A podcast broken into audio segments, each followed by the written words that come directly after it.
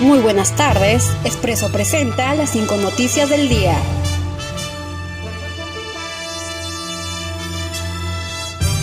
Jorge Muñoz advierte que Metropolitano podría dejar de funcionar o subiría el pasaje.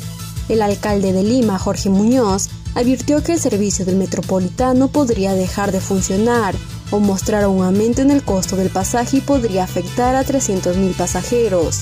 Esto luego de que el Ministerio de Transporte y Comunicaciones destinara 8 millones de soles como subsidio de transporte. Rocío Barrios, ministra de la Producción, dio positivo al COVID-19.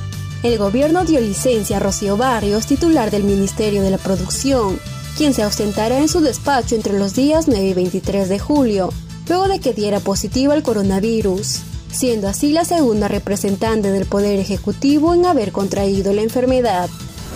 El ministro de Salud, Víctor Zamora, informó que el Ministerio de Salud está muy cerca de cubrir toda la demanda de oxígeno en el país, luego de las acciones extraordinarias que se han efectuado mediante la adquisición y distribución de plantas, balones, isotanques y concentradores en beneficio de los pacientes con COVID-19.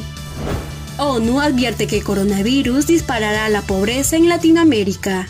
La pandemia del coronavirus va a disparar la pobreza y las desigualdades de América Latina y el Caribe, así lo advirtió un nuevo informe de Naciones Unidas, que calcula que el PIB regional se contraerá este año en un 9,1%, en lo que será la mayor recesión económica en 100 años. Las remesas y exportaciones caerán un 20%. España volvería a decretar la alarma si los rebrotes se agravan. El gobierno español anunció que volvería a decretar el estado de alarma si los 73 rebrotes que actualmente se encuentran activos alcanzarían una situación grave, aunque por el momento se encuentran controlados y la medida no parece ser necesaria. Asimismo, pidieron a la ciudadanía seguir en todo momento las recomendaciones sanitarias. Estas fueron las cinco noticias para Expreso.